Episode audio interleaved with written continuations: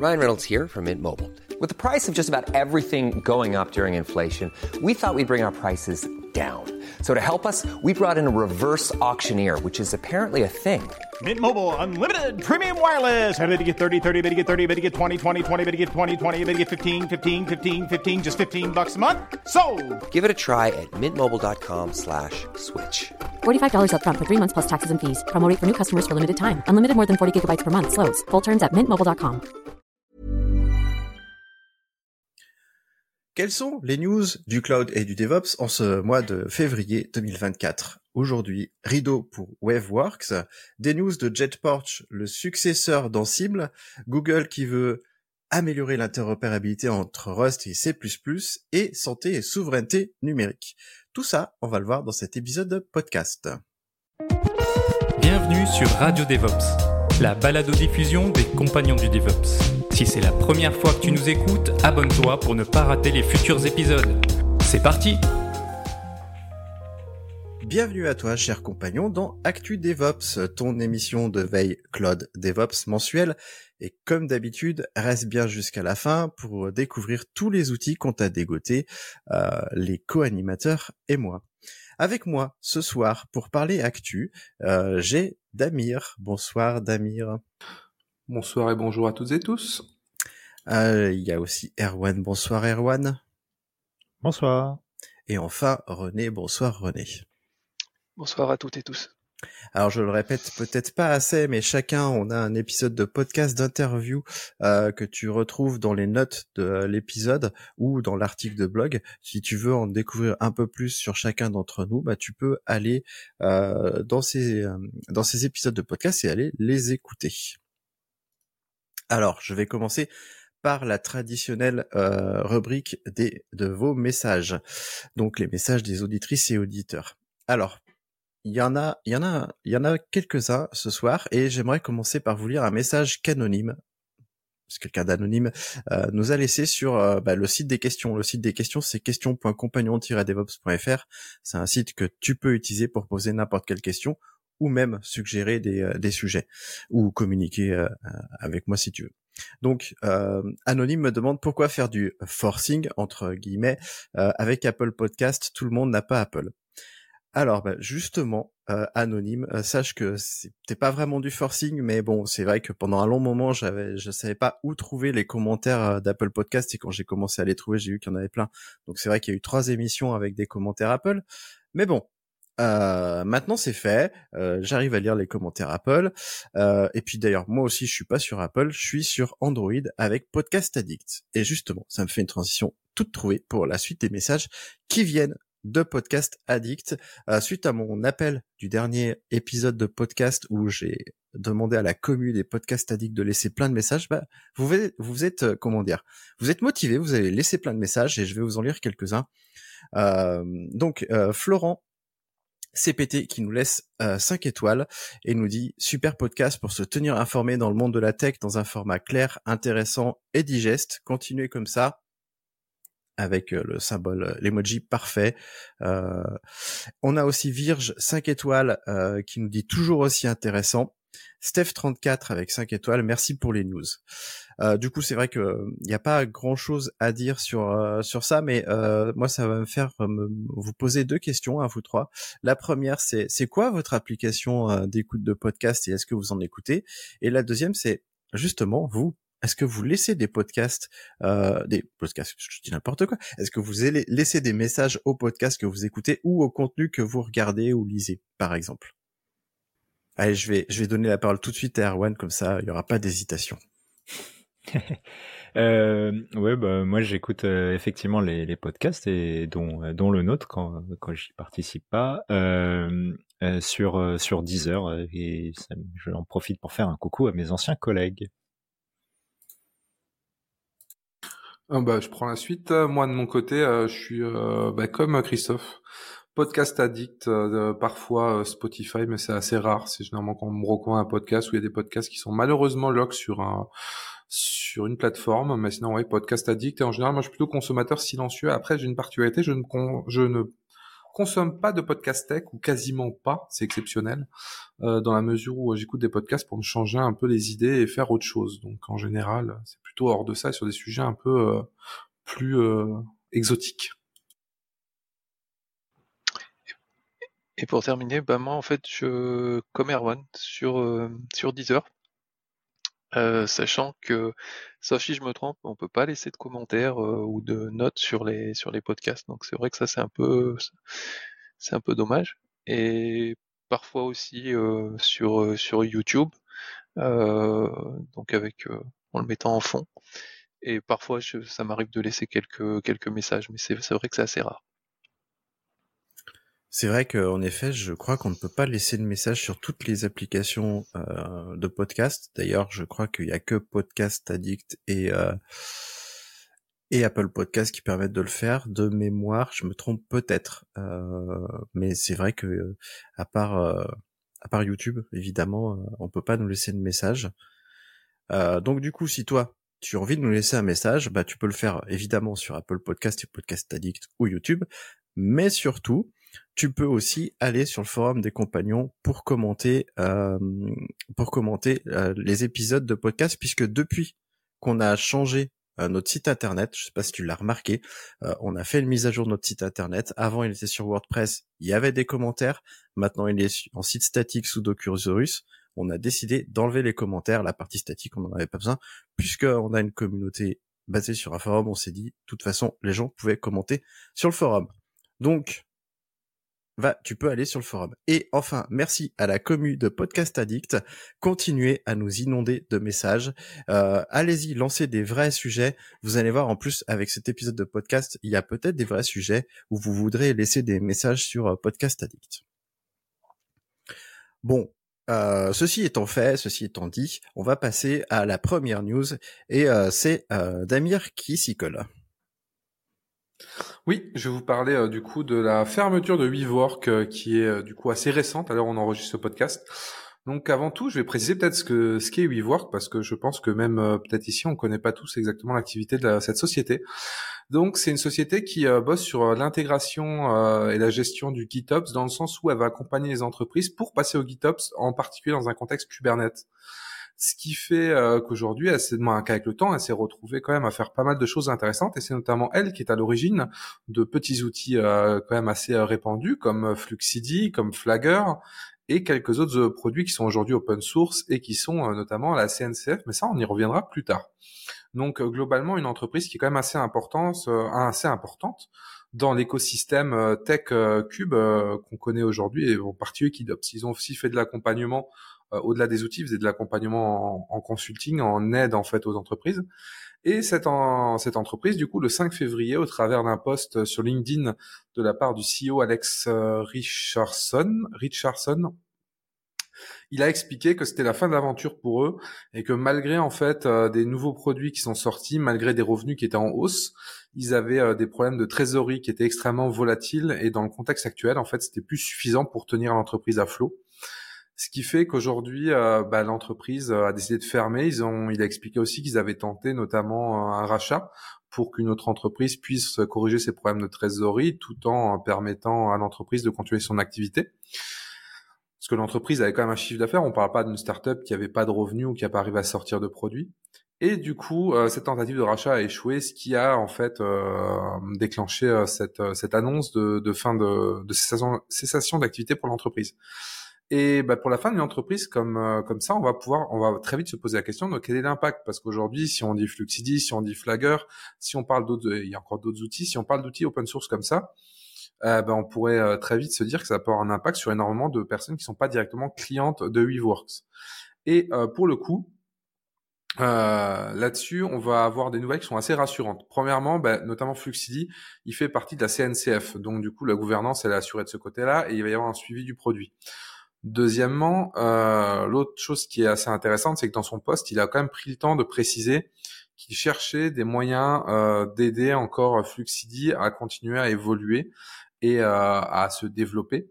Et pour ça, en fait, il a il a expliqué qu'il cherchait notamment de l'aide pour pour du coup que des entreprises puissent participer à ça. Et euh, du coup, euh, désolé, j'ai un petit bruit en fond. Et euh, du coup, moi, j'étais en utilisateur euh, régulier de Fluxidis, parce que c'est un produit que j'aime beaucoup. Bah, je vais continuer à suivre ça de mon côté. Et vous, euh, du coup, bah, est-ce que vous avez, euh, est-ce que vous avez, vous allez suivre ça? Est-ce que vous, vous, vous avez peur d'être impacté? Alors je vais commencer du coup. Je vais commencer. Comme j'ai vu justement cette euh, cette news cet après-midi, j'ai pas eu le temps d'aller gratter plus que ça. Ça m'avait assez surpris parce que je pensais que bah, c'était une bah c'était une, une société qui était plutôt euh, robuste, mais euh, comme quoi euh, toutes les sociétés sont pas robustes. Et puis bon, bah, les problèmes de trésorerie, même si on a si on a un bon chiffre d'affaires qui suit, ça peut tuer une boîte enfin même si finalement on n'a pas de déficit en fin d'année dans notre bilan, si on peut pas payer les salaires ou quoi que ce soit parce que la trésorerie est trop tendue, ça c'est inquiétant. Moi je me pose quand même une question. Euh, peut-être que tu as la réponse, Damir. C'est euh, ça me fait penser ça pas forcément à, à, mais comment est-ce que la CNCF elle assure justement le suivi du développement d'un logiciel libre, puisque j'imagine qu'en grande partie, il devait y avoir des personnes qui travaillaient à Wavework qui maintenaient le, produit. Comment ça va se passer maintenant? Qui va financer? Est-ce que c'est la CNCF qui va, qui a euh, une, euh, comment dire, des pools de développeurs et développeuses qui vont reprendre le projet euh et le développement? Ou qu'est-ce qui se passe? Est-ce que tu le sais? Ouais, alors je vais un peu préciser parce que j'ai été, un, pour la petite histoire, j'étais interrompu par l'aspirateur robot qui a voulu se lancer. Euh, donc du coup, là, j'ai décalé ça. Euh, mais au-delà de ça, non, euh, plus sérieusement, euh, bah, c'est une bonne question. Alors il y a un post, de toute façon, je vous, vous, aurez le lien dans les commentaires du podcast pour ceux que ça intéresse. Il y a un thread sur euh, du coup le GitHub de Fluxidy parce que Fluxidy est dans une org à part, hein, il n'est pas dépendant de l'orbe de Weaveworks. Donc euh, pour le coup, ils expliquent qu'il y a des développeurs qui sont qui sont pas rattachés à une entreprise et qui vont continuer de bosser dessus, notamment des mainteneurs. Donc là-dessus, on sait qu'ils vont pas se retrouver du jour au lendemain non plus sans personne. Après, ils sont aussi conscients que bah, les employés de WeWork représentaient euh, du coup la majorité des, euh, des contributeurs euh, aux outils là. Donc aujourd'hui, la vraie question, ça va être de, de trouver des, d'autres contributeurs. C'est ce que je disais. Il y a quand même du coup le CEO et l'entreprise qui cherche des entreprises pour potentiellement back là-dessus, aider financièrement ou en termes de dev à donner un coup de main. Après, aux côtés de la CNCF, euh, je sais pas trop euh, comment ça s'organise dans ces cas-là. Je pense que eux, bah, ils ont aussi leur réseau, ils ont leurs moyens, on va dire, de communication, et ils risquent bah, de passer euh, par leur réseau pour demander s'il y a des entreprises qui pourraient aider là-dessus ou qui pourraient donner, qui pourraient donner de la visibilité ou autre. Mais pour moi, euh, ça va se faire, ça va se faire comme ça. Mais c'est une bonne question de si, imaginons demain ils avaient fermé, ils avaient dit, bah, le produit, on sait pas quoi en faire, on vous le laisse je sais pas exactement comment serait passé. Là, c'est pas tout à fait le cas.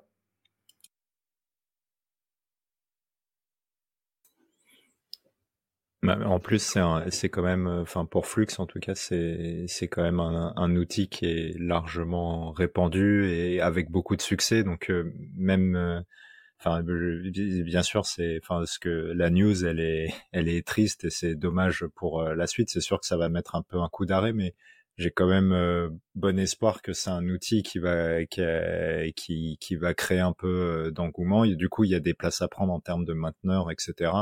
Euh, j'ai, enfin, je suis peut-être un peu naïf, mais j'ai l'impression qu'il n'y a pas trop de quoi s'inquiéter non plus pour la suite euh, du, du, du soft en lui-même, quoi. Enfin, encore une fois, pour Flux, je je me rends pas compte de tous les autres outils, mais pour Flux. C'est ça pour les autres outils. Euh, je pense que ça va être pour certains un peu plus tendu. Flux, clairement, euh, je, pense qu'il y aura pas trop de soucis. Après, euh, pour les autres, c'est à voir. Moi, je suis quand même impressionné négativement, mais c'est vrai qu'on a vu beaucoup de fermetures d'entreprises ou d'entreprises qui réduisaient leur scope, mais rarement des entreprises qui étaient. On a vu beaucoup d'entreprises qui étaient très dépendantes, notamment du coup des levées de fonds, etc. Là, on parle quand même d'une entreprise qui avait un business qui marchait. Bon, il y avait des problèmes de trésorerie, mais c'est vrai que ça montre que la période elle est dure euh, même hors des entreprises qui font juste euh, des levées de fonds et je pense que c'est assez intéressant sur ce que ça montre du contexte actuel euh, sur bah, sur nos entreprises et notre, notre contexte général de la tech.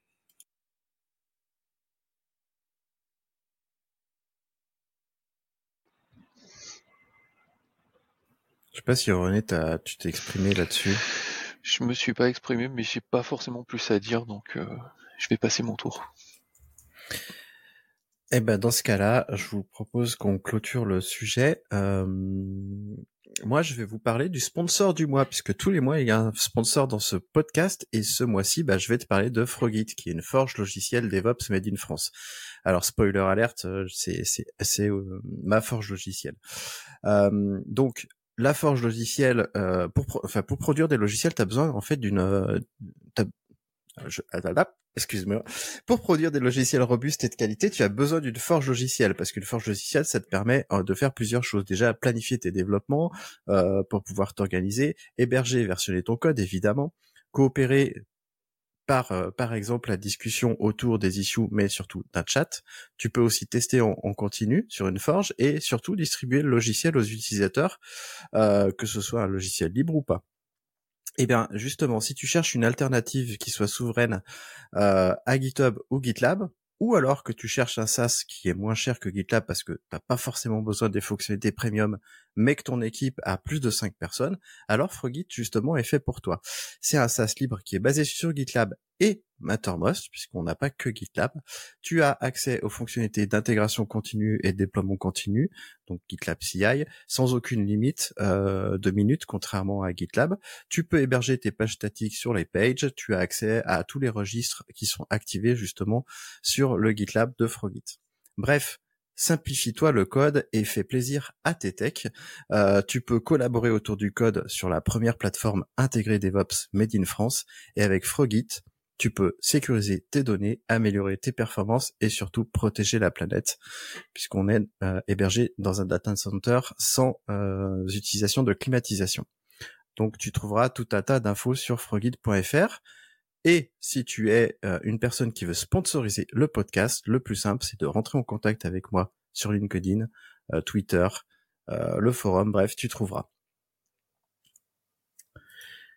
Alors, euh, René, tu as euh, deux news pour nous. Tu vas, je pense, les enchaîner puisque tu nous as dit qu'elles étaient, euh, qu'elles étaient un mmh. peu légères et tu vas nous parler de mon grand ami Google. ouais. donc première news, c'est donc c'est une, une, news qui a été relayée que j'ai trouvée sur Foronix, mais qui a été reprise par le site développé.com et qui parle en fait du fait que donc chez Google euh, ils sont décidés de sponsoriser la fondation Rust à hauteur d'un million de dollars. Alors pour Google, c'était pas beaucoup, mais euh, c'est toujours ça de prix. Et euh, l'idée, c'est de faciliter l'interopérabilité entre le C++ et Rust. Alors c'est déjà une des forces de Rust, c'est quelque chose qu'on peut faire, et ça a été vraiment une des forces et une des applications. Je rappelle que Rust a été créé par Mozilla, et c'était pour euh, réécrire certaines parties du moteur Gecko qui était en C++. Et donc il y a une interopérabilité assez, euh, on va dire, euh, possible. Elle n'est pas forcément au top. Et donc voilà, le but, ça va être vraiment d'améliorer ça. Et ce que je trouve assez, assez, enfin pas bizarre, mais c'est vrai que jusqu'à maintenant Google était un peu timide sur Rust. Alors peut-être parce qu'ils ont d'autres langages, ils ont lancé Carbon qui était un, petit peu une, alternative. Ils ont Go, mais on voit que c'est de plus en plus utilisé sur Android. Et euh, ben voilà, là ils ont contribué un petit peu, euh, on va dire en retard par rapport aux autres géants tels qu'AWS, etc. Mais apparemment ça, voilà, Rust se déploie euh, pas mal aussi côté Google et voilà, ça, ça, ça avance. Donc une news, une news assez intéressante, j'ai trouvé. Et la deuxième news. Attends, attends, attends, avant de passer à la deuxième news, on va pouvoir interagir sur la première. Tu vas un peu vite. Euh, alors, j'ai la parole, mais je vais la donner à Damir pour, euh, pour euh, la reprendre peut-être plus tard. Ouais, bah du coup, euh, bah, c'est quand même une, une, bonne nouvelle que Google euh, soutienne euh, ce langage-là. ça nous montre aussi et ça nous rappelle que malheureusement, même si on n'est jamais femme des GAFAM, bah, ils aident quand même pas mal sur le développement en général parce que là, même si c'est pas une donation qui va les mettre en péril, ils en font quand même beaucoup et ils contribuent quand même pas mal. Donc c'est plutôt plutôt cool. Moi, je suis pas du tout utilisateur de Rust parce que c'est pas adapté en fait à mon besoin. Mais pour le pour le coup, je pense que c'est intéressant dans plein de contextes et que ça va apporter pas mal de choses. Donc à voir comment ça va évoluer. Moi, du coup, je attends plus de voir les impacts côté utilisateur. Je pense pas que je serai impacté dans mon fonctionnement. Moi, je suis plus euh, utilisateur de Go du coup euh, pour euh, pour mes besoins. Peut-être que Google fera une donation un jour à Go. Euh, je suis assez d'accord avec toi, en effet, euh, malgré le fait qu'on soit jamais fan de, de, ces multinationales. Alors pour la petite histoire, hein, il y a, y a une, une quinzaine d'années, j'étais plutôt fan de Google et euh, mon point de vue a changé sur la société euh, quand j'ai compris ce qu'ils faisaient, etc. Ça reste une belle société qui fait euh, pas mal de choses. je suis juste pas en accord avec le pourquoi ils font certaines choses, mais bon. mais en effet, il faut que, enfin, il est évident que ces grosses sociétés ont un intérêt de toute façon à subventionner ce genre de ce genre d'outils et je pense qu'on devrait même aller plus loin. Après, il y a des grands, des grandes questions et des grands enjeux sur euh, le financement du logiciel libre et est-ce qu'on doit être soumis justement à des subventions des grosses boîtes et attendre qu'elles puissent le faire ou est-ce qu'il faudrait trouver autre chose? Je sais pas. En tout cas, il y a quelque chose à discuter de manière plus générale, plus globale et de manière régulière, je pense. Mais c'est une bonne nouvelle selon moi. Erwan. Enfin, j'ai pas grand chose euh, à rajouter, mais en effet, euh, ça permet de, rappeler qu'on peut soutenir l'open source euh, en faisant autre chose que des contributions directes de doc ou de code, mais aussi en contribuant à, financer des, développeurs qui travaillent dessus. Ah, après, pour, pour Google, c'est vrai que c'est quand même, je pense, assez régulier le fait qu'ils utilisent quelque chose en interne, et souvent ils soutiennent on peut pas trop leur reprocher ça. Euh, il me semble que voilà, ils, font quand même un peu, ils font avancer euh, le schmilblick. Exactement. Et du coup, je vais en profiter pour faire mon petit appel à l'action maintenant et pas juste après ta deuxième news parce que c'est vraiment, euh, c'est vraiment adapté. Euh, Puisqu'on parle de financement du libre, euh, ce podcast, il est en, en licence libre et euh, donc, si toi aussi tu aimes ce podcast et tu veux t'assurer qu'il continue longtemps, si tu apprécies ce contenu, si tu penses qu'il t'aide dans ta veille ou euh, s'il t'apprend des choses, puisque je rappelle qu'on a aussi les épisodes Radio DevOps, même s'il y a une petite pause en ce moment, qui apprennent pas mal de choses, eh ben tu peux nous soutenir via un don, parce que nous aussi, en faisant du contenu libre, on a parfois besoin de dons pour euh, bah, notamment payer les outils, l'hébergement, etc. Tu trouveras justement euh, tout ce qu'il faut sur le site des compagnons. Tu peux aller sur soutenir.compagnon-devops.fr sinon. Tu trouveras un lien vers la plateforme Libérapay. Et là, tu pourras donner ce que tu veux euh, et ce que tu peux, surtout. Euh, ça nous aidera, quoi qu'il arrive. Et du coup, euh, René, tu vas pouvoir nous parler bah, de Docker. Oui, et une deuxième news, petite news qui a peut-être été aussi évoquée dans d'autres podcasts, je suis pas sûr. En tout cas, c'est que Docker a racheté pardon, Atomic Jar, donc Atomic Jar, c'était la société qui développait euh, l'outil Test Containers. Euh, donc Test Containers, c'est un outil euh, pour les développeurs et leur faciliter les tests en créant via des containers, bah, par exemple une base de données Postgres ou différentes bases de données, des message bus, etc. de manière très simple et de manière à pouvoir tester dans un environnement qui est plus on va dire plus réaliste entre guillemets que que en moquant entre guillemets ces, différents services externes. Euh, donc ça vraiment ça simplifie euh, on va dire la création de la base, euh, la destruction, etc. en fonction des tests.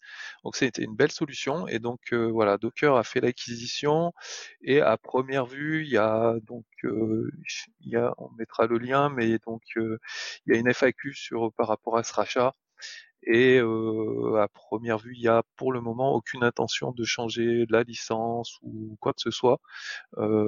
donc c'est voilà, ça a l'air plutôt pas mal. à voir ce qui, ce qui va en advenir, mais mais je pense que c'est c'est pas, pas un mauvais plan pour, pour Docker pour le coup. Je vous laisse la main. Merci René. Je connaissais même pas Test Container. Du coup, merci parce que ça me permet de découvrir cet outil-là. Euh, je vais aller gratter un peu plus parce que moi, dès qu'on peut améliorer euh, euh, la vie de nos chers codeurs et codeuses, ça me ça me plaît. de manière là pragmatique, j'ai été surpris en voyant la, le titre de la news parce que je me suis dit mince, mais en fait Docker ils ont encore plein de sous pour acheter des gens. du coup, ok. et donc ils se rapprochent de plus en plus. Enfin, je sais pas s'ils se rapprochent de plus en plus, mais en tout cas, euh, j'ai l'impression qu'ils veulent, grâce à ce rachat et peut-être avec d'autres, euh, être à nouveau présents ou plutôt renforcer leur présence sur euh, les stations de travail de nos chers codeurs et codeuses, puisque je vais, je vais utiliser ce terme plus globalement, pas forcément que les développeurs et les développeuses, mais des gens qui font du code en fait, et, euh, et de pouvoir nous faciliter la vie. Euh, plus ils seront proches des personnes qui, qui font du code et qui développent du logiciel, et plus euh, finalement ils seront présents dans l'écosystème euh, global. Enfin, moi c'est comme ça que j'imagine euh, qu'ils se disent qu'ils vont pouvoir se répandre petit à petit. Je, vois Erwan qui hoche de la tête. Erwan, qu'est-ce que t'en penses? Ah euh, non non, je, enfin c'est pour moi c'est un rapprochement qui d'un point de vue euh, synergie me paraît assez évident. donc c'est juste comme comme tu dis après sur le point de vue peut-être plus business ou quoi que ce soit, j'ai un peu de mal à à me projeter, mais en, tout cas en, en, en soi en, en soi c'est c'est pardon alors toi, si tu nous écoutes et que tu n'as pas la vidéo YouTube, sache qu'en fait, le chat d'Erwan vient de sauter sur son clavier et est passé devant. Ah, c'est le petit papate qu'on a entendu et Erwan a dû aller euh, le jeter, je pense, en dehors de la pièce, c'est ça? C'est ça, je suis désolé, euh, il y, a, il y, a, ma femme qui est rentrée, du coup le chat est, est devenu ouf. Bon, tout ça pour dire que c'est une synergie euh, euh, attendue, euh, attendue. Je, je, je, suis curieux de voir ce que ça va donner, mais j'ai du mal à, à, me projeter sur ce que ça va vraiment apporter, même si, encore une fois, c'est évident que ce rapprochement soit fait, quoi.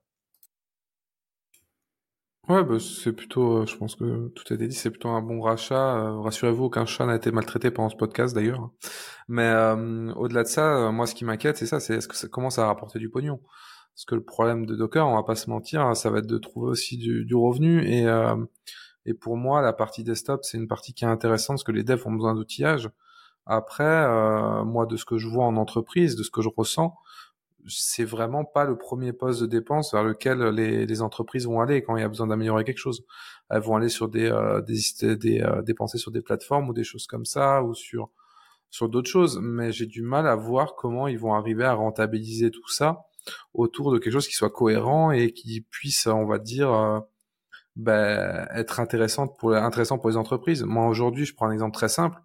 vous êtes une entreprise, vous avez vous avez des devs en général, si vous voulez améliorer la vie de vos devs, euh, la première chose que vous allez peut-être moins la vie de vos devs, l'outillage, on va dire, ça va être potentiellement euh, de jouer déjà sur euh, l'abonnement que vous avez chez GitHub ou chez GitLab ou chez Frogit. Vous allez augmenter du coup l'abonnement là-dessus pour tous les outils. Et une fois que vous avez fait ça, ben, généralement, vous avez déjà répondu à pas mal de choses.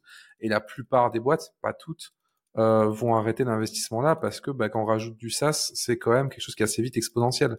Ce qui est un gros problème à mon avis économique général aujourd'hui, j'en ai déjà parlé, que tout soit basé sur la métrique du nombre d'utilisateurs pour les entreprises et qu'il y a tous les outils qui scalent comme ça, fait qu'on retrouve des questions de choix. Et je pense pas que Docker soit dans les premiers choix. Je suis assez d'accord avec toi. Alors je me posais justement la question euh, s'il y avait un, pricing ou quoi que ce soit adapté justement à ça. Et j'ai vu en fait en allant sur le site qu'ils avaient une solution Test Container Cloud. Donc ça veut dire qu'en gros tu peux lancer tes, euh, tes conteneurs dans le cloud ou ton environnement j'imagine complet. Euh, et du coup c'est en effet 35 dollars par utilisateur et par mois. Il y a aussi 0,2 dollars par worker et par minute dans l'ACI. Donc si tu veux faire tourner tes euh, test containers pour, test, pour ton intégration continue dans Test Container Cloud, c'est déjà compliqué là. Eh ben tu peux. Euh, donc il y a un business model en effet qui est adapté à ça, tel que tu, tel que tu décrivais Damir.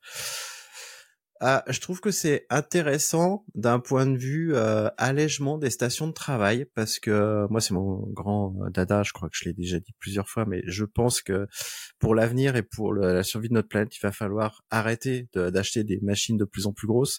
Et je pense, alors peut-être naïvement, mais que l'extension dans le cloud de nos environnements de développement qui nécessitent parfois euh, des grosses des grosses machines, ça peut être ça peut être une voie je prends un exemple tout bête. Aujourd'hui, avec mes collègues, on travaille sur euh, le code d'infrastructure d'une immense forge, plus de 10 000 euh, personnes. Euh, c'est pas Frogit, hein, c'est pour quel, pour un pour un client on fait ça. Euh, donc on, travaille sur sur ça et en fait on doit virtualiser l'environnement pour développer des playbooks en cible et la virtualisation de cet environnement prend au minimum 20 gigas de RAM avec plusieurs CPU. Et ben en fait, on on a dû dans l'équipe changer euh, les laptops parce que les laptops qu'on avait ne suffisaient pas à virtualiser l'environnement de développement.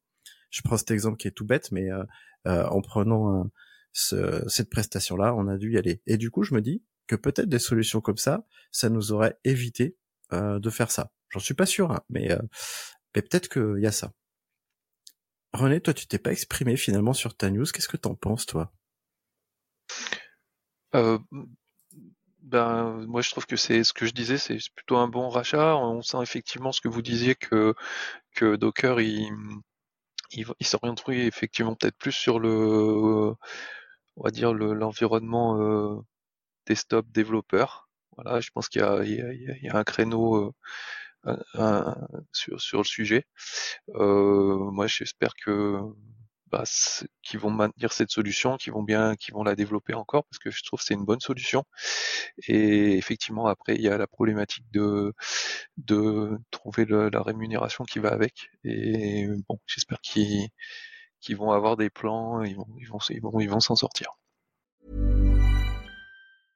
Hi, I'm Daniel, founder of Pretty Litter. Did you know cats tend to hide symptoms of sickness and pain? I learned this the hard way after losing my cat, Gingy. So I created Pretty Litter, a health monitoring litter that helps detect early signs of illness by changing colors, saving you money and potentially your cat's life. Pretty Litter is veterinarian developed, and it's the easiest way to keep tabs on your fur baby's health right at home. Go to prettylitter.com and use code ACAST for 20% off your first order and a free cat toy. Terms and conditions apply. See site for details. There's never been a faster or easier way to start your weight loss journey than with PlushCare.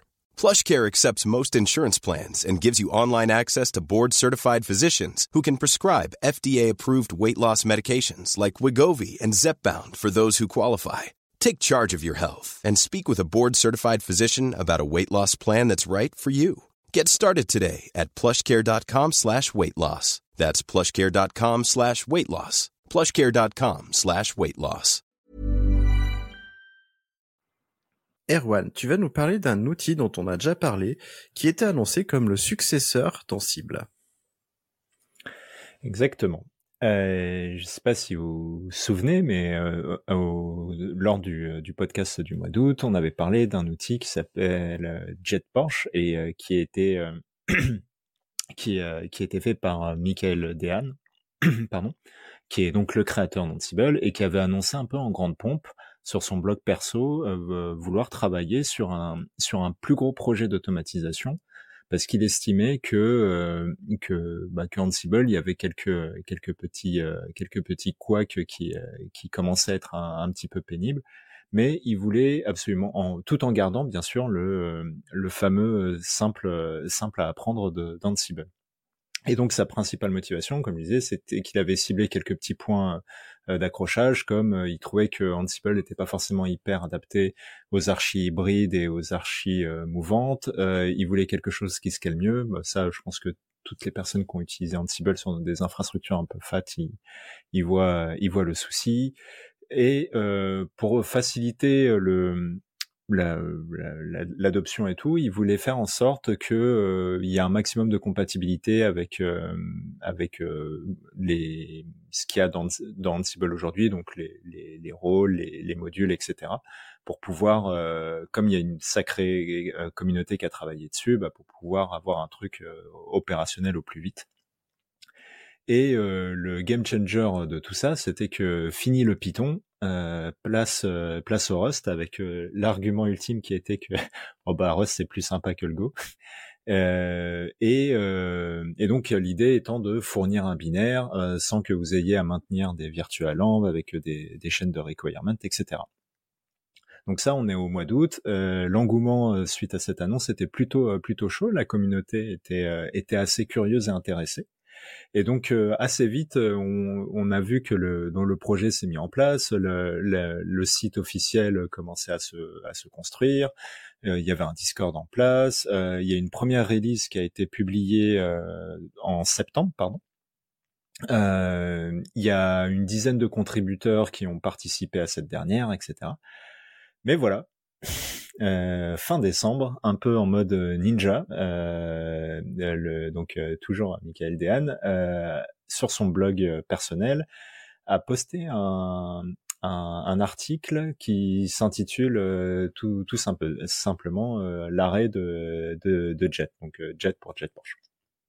Et, euh, et, donc du coup, ça a un peu surpris. Parce que je crois que le poste c'est genre le 22 ou le 23 décembre, donc vraiment euh, fin fin d'année avant les fêtes, tout, enfin un petit peu en mode random.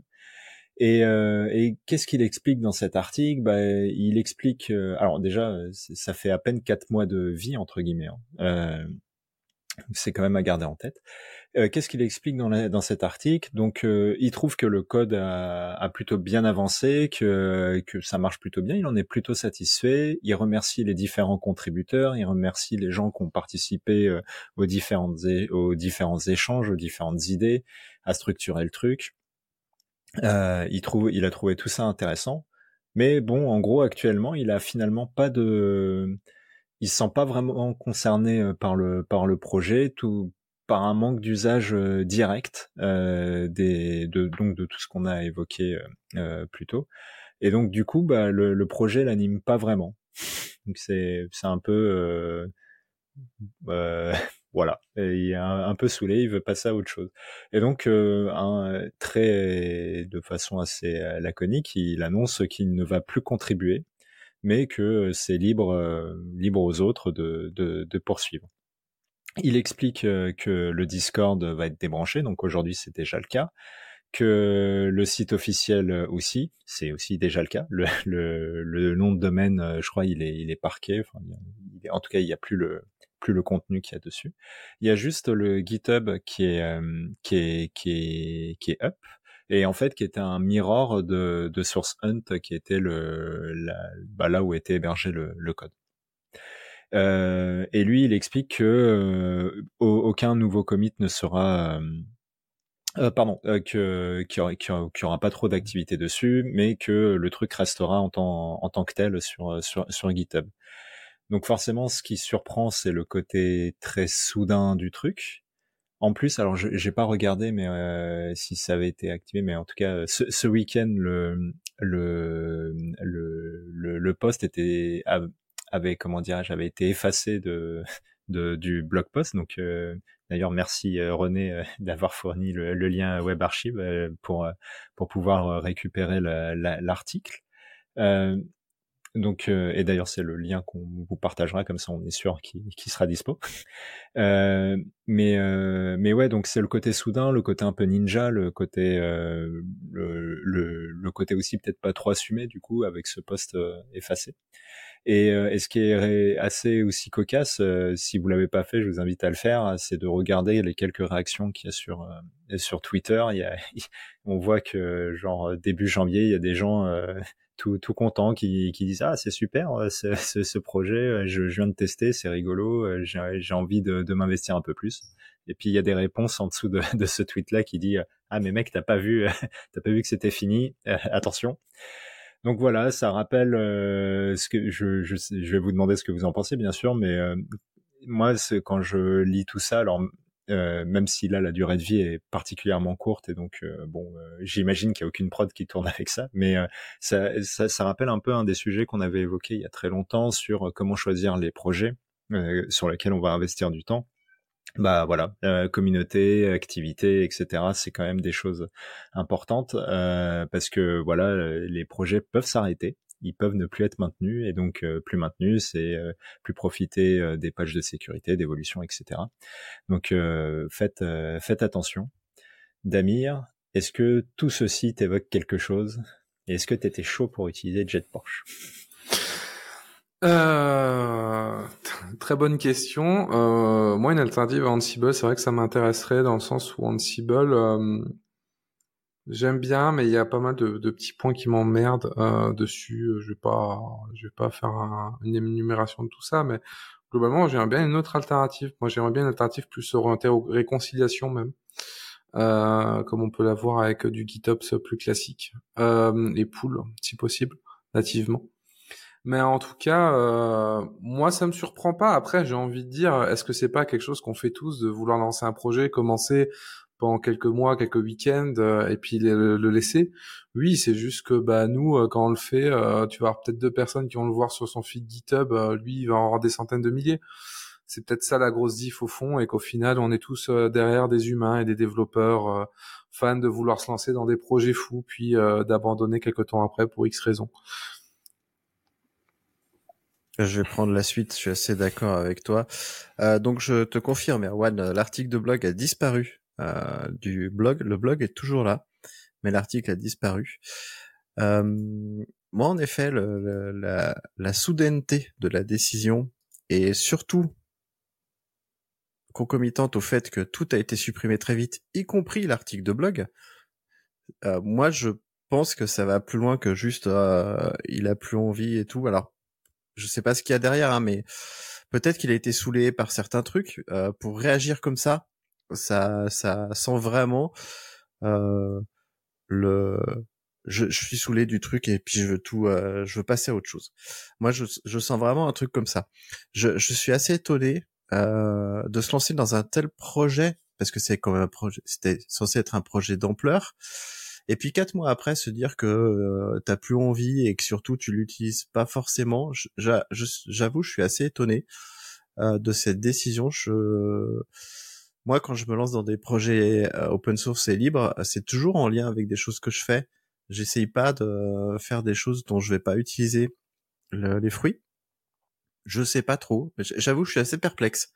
Euh, moi, j'avais bien envie d'utiliser JetPorch, mais euh, mais du coup, bah, je l'utiliserai pas. Hein. Euh, moi aussi, me convient bien parce que de toute façon, j'ai pas les infrastructures. c'est c'est que des infrastructures limitées qu'on gère, donc ça nous convient. On a moins de 10-20 machines, donc ça va. on s'en sort avec les problèmes d'ensemble et puis tant pis. Hein, tant pis. René, tu veux intervenir? Ouais, parce que en fait, alors c'est de mémoire parce que je l'ai lu l'article il y a longtemps, mais il me semblait que c'est plus que Enfin, c'est pas forcément qu'il était saoulé, en fait. J'ai l'impression que, de ce que je me rappelle, moi j'ai plus compris ça comme euh, il n'y a pas eu la traction entre guillemets qu'il espérait. C'est-à-dire, euh, alors c'est vrai que ça a été assez court, mais euh, j'ai l'impression qu'il était. Ce qui a fait vraiment baisser sa motivation, c'est que bah, il n'y a pas eu une énorme communauté qui s'est créée, j'ai l'impression. Et du coup, ben voilà, il, pensait, je pense que ça serait plus. Et voilà, c'est je pense qu'il a fait abandonner. Ouais, alors juste je vais réagir. Euh, euh, ouais, mais en fait, tu lances un concurrent en cible qui est l'un des euh, outils de configuration de management les plus utilisés au monde. Enfin, je, pense. Hein. et, et en quatre mois, tu te dis peut-être que je vais pas continuer parce qu'il est pas assez utilisé faut laisser le temps au temps et puis euh, le produit était pas encore très mature. Je sais pas, hein, ça me paraît bizarre. C'est pour ça que alors moi je je dis pas que c'est ce qu'il était saoulé, je dis juste ça me fait penser à une réaction de quelqu'un qui était saoulé. La la soudaineté de la décision et de comment ça s'est passé. Mais euh, ouais, je trouve ça étrange euh, si c'est ça. Je trouve ça étrange parce que tu t'attaques à une montagne quand même, mine de rien. Et euh, et peut-être qu'il faut chercher des gens pour t'aider, pour mener à bien ce projet avant même de le jeter Je sais pas. Alors je sais pas. J'ai envie de rebondir sur un truc. Euh, désolé, je, dis juste un, élément. Surtout que bah, quand tu lances un projet comme ça, bah, il y a un truc qui est très dépendant de l'attractivité générale. C'est euh, bah, du coup le langage, quoi. Et Rust, euh, même si on l'aime bien, il a plein de qualités. Aujourd'hui, dans le monde, notamment tout ce qui est SRE, sysadmin, c'est clairement pas le langage le plus connu. je pense que si tu lances un truc en dehors de Go, maintenant encore, et Python, euh, bah, tu perds déjà une grande partie de l'audimat. Et je pense que Ansible est aussi un succès, notamment pour ça, parce que le Python était très à la mode, les admins ici s'étaient poussés à prendre Python, et du coup, bah forcément, oui, il a attiré plus de gens pour ça. Moi, je pense en fait qu'il avait je pense qu'il avait beaucoup joué sur son nom en fait. Je pense qu'il espérait euh, que c'est quelqu'un de connu, euh, quelqu'un de brillant, et je pense qu'il espérait que voilà, ça crée plus de buzz et que les gens adhèrent plus. Et quand il a vu que c'était pas tout à fait euh, ce qui se passait, je pense qu'il a lâché, il a lâché l'affaire. Après, je peux me tromper. Et puis aussi, je pense que la, la proposition de valeur, elle était un peu pour que les gens, enfin, ce qu'il disait, c'est qu'il voulait remplacer le moteur euh, pour, euh, pour des raisons de performance, qui, ce qui était plutôt une bonne idée, mais, mais ça fait peut-être un peu peu pour que les gens euh, basculent d'outils qui sont enfin Ansible qui est bien implémenté, qui est supporté, etc., bascule vers quelque chose de nouveau. Je pense qu'il manquait euh, en termes de valeur, il manquait peut-être enfin, ou de, de je sais pas comment dire d'innovation, il manquait des choses qui font que les gens n'ont pas forcément accroché et je pense voilà, il, je pense qu'il a lâché l'affaire quoi. Et dernière chose, euh, juste pour dire quand même que le projet reste, ça reste un projet libre, euh, c'est disponible sur euh, GitHub et pour qui veut reprendre, c'est possible. Ça, c'est une des forces quand même euh, du projet. Il est en GPLv3, donc donc les gens qui veulent contribuer, ou ça reste possible de reprendre ça. bon, il y a du boulot, je pense, mais, mais voilà. Tout à fait, j'ai mis le lien du GitHub d'ailleurs dans les notes de l'épisode et euh, je vais rebondir sur ce que dit Damir et sur euh, ce que tu dis René sur la proposition de valeur. En effet, euh, euh quelque chose qui ressemble plus à... Euh, en fait, JetPorch ressemblait vraiment trop à Ansible sur sa proposition de valeur et quelque chose qui ressemble, qui serait entre Ansible et euh, et Argo CD. Moi, j'utilise Argo CD, pas Flux, mais euh, désolé Damir. Mais euh, quelque chose comme ça pour le monde du cloud, ça pourrait être vachement bien. C'est-à-dire un petit agent qui tourne euh, sur les serveurs, ou alors un truc centralisé, mais on a AWX hein, qui fait ça, mais qui est assez efficace et qui va lire ses confs dans un dépôt Git. Ça pourrait le faire. Je sais pas si ça existe d'ailleurs, mais ça pourrait être super sympa, un truc comme ça, un truc sans serveur pour le coup peut-être que ce serait intéressant. Bah moi, juste un agent qui me clone un repo et qui à partir de ça me me fait les modifs, tu vois, ça serait euh, ça serait top. Mais j'ai rien vu de maintenu. Nous, on utilise un produit qu'on a euh, possiblement un peu remaintenu et refait en interne dans mon entreprise, donc chez Waze, parce que justement on avait ce besoin de faire de la remise en conformité. Mais aujourd'hui, euh, il y a à ma connaissance pas d'outil. Rudder fait de la conformité, mais du coup, il a, il est pas du tout euh, avancé sur la partie euh, gestion avec de, de l'infrascode. Et on en avait parlé dans l'épisode précédent. On pourra vous mettre le lien dans la dans la description. Tout à fait. Il y a le petit qui va s'afficher pour les personnes qui sont sur YouTube et pour les personnes qui nous écoutent en podcast ou qui lisent l'article de blog, il y aura le lien. Erwan, un autre chose à dire là-dessus? Bah, continuons à utiliser Ansible. Euh, eh bien, oui, très bien. Alors, euh, toi qui écoutes ce podcast, sache qu'il est en licence libre. Justement, j'en parlais tout à l'heure, ça veut dire que tu peux le reprendre, tu peux le diffuser, tu peux en utiliser des bouts dans tes propres contenus si tu veux. Euh, la seule chose que tu as à faire, c'est de nous citer, euh, dire que ça vient des compagnons du DevOps et mettre un lien vers le contenu original. Tu peux en plus nous dire, hey, euh, bah, j'ai utilisé votre contenu, euh, c'est super sympa, mais surtout, en fait, ce qui nous aiderait le plus, parce qu'en plus de, de, créer du contenu libre, c'est vachement bien, c'est que tu le diffuses, euh, que t'en parles à tes euh, à tes collègues, euh, que t'en parles à tes euh, si t'es si t'es étudiant, que t'en parles aux étudiants et étudiantes ou même à tes profs, je ne sais pas. Euh, histoire de faire diffuser le podcast parce que faire connaître un podcast c'est c'est très dur. Heureusement qu'il y a YouTube pour pour la découvrabilité, mais le podcast en lui-même c'est assez assez dur de le faire découvrir. Moi, je vais parler de la news suivante. Euh, c'est un gros sujet. On va parler d'un sujet chaud. C'est la décision récente de la CNIL qui concerne l'hébergement par Microsoft du projet européen d'entrepôt de données de santé appelé EMC2. C'est la version européenne du Health Data Hub. Alors, c'est un choix qui soulève de nombreuses questions sur la souveraineté numérique de la France. Pour commencer, la CNIL, elle a validé Microsoft comme hébergeur des données sensibles pour trois ans. Mais elle a exprimé des regrets. D'abord, la décision semble avoir été prise sur des exigences techniques et pas sur une expression de besoin. Ça, c'est euh, la lecture que je fais des articles. En gros, euh, pour moi, on cherchait à reproduire les fonctionnalités d'Azure. C'est ce que j'ai lu en filigrane. La CNIL rappelle aussi euh, que Microsoft, en tant que société américaine, est bien soumise aux lois extraterritoriales des États-Unis, donc dont le Cloud Act et la loi FISA. Alors même si les centres de données sont situés en Europe ou en France. En conséquence, les données en fait de santé des Européens et donc des Français pourraient être accessibles aux services de renseignement américains sans que les principaux intéressés, nous en l'occurrence, n'en soient jamais informés.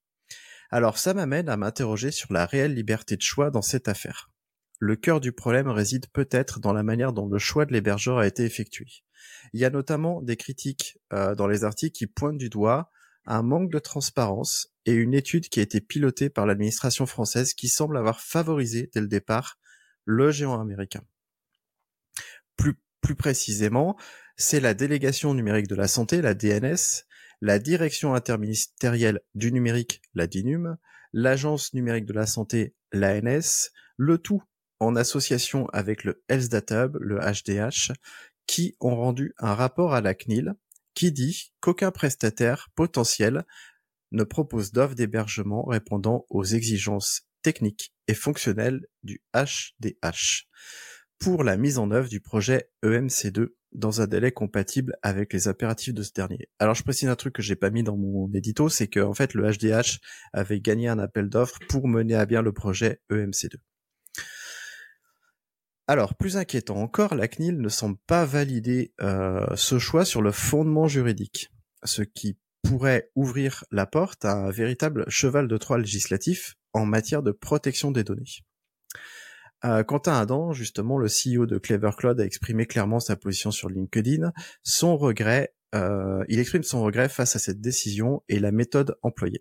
Il souligne un manque d'engagement réel envers la souveraineté numérique et technologique française, et il critique l'absence de consultation plus large, puisqu'il n'y a que seuls trois cloud providers français qui ont été euh, sondés.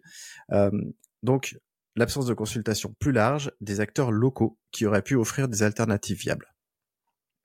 Ce qui est en jeu ici, en fait, c'est la capacité de la France et plus largement de l'Europe à contrôler et à protéger ses données stratégiques numériques l'importance de la souveraineté numérique ne se, limite, pas euh, que à la protection des données de santé, mais elle touche à l'autonomie et à la sécurité nationale dans le monde numérique d'aujourd'hui.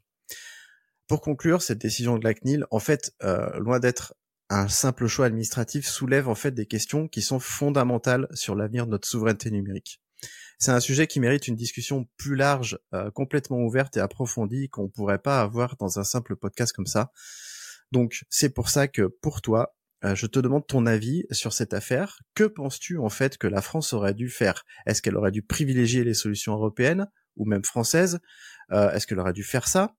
Dis-le nous en commentaire ou mieux sur le forum des compagnons du DevOps qu'on puisse en discuter de manière plus poussée, plus longue et dans le temps.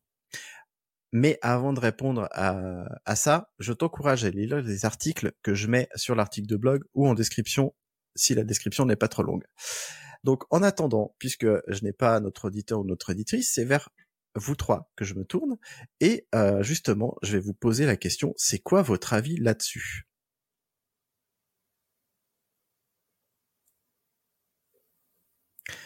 De vous... Euh, de vous... Euh, oh bah, Vas-y. Je peux commencer. Hein. Tout le monde fait les timides.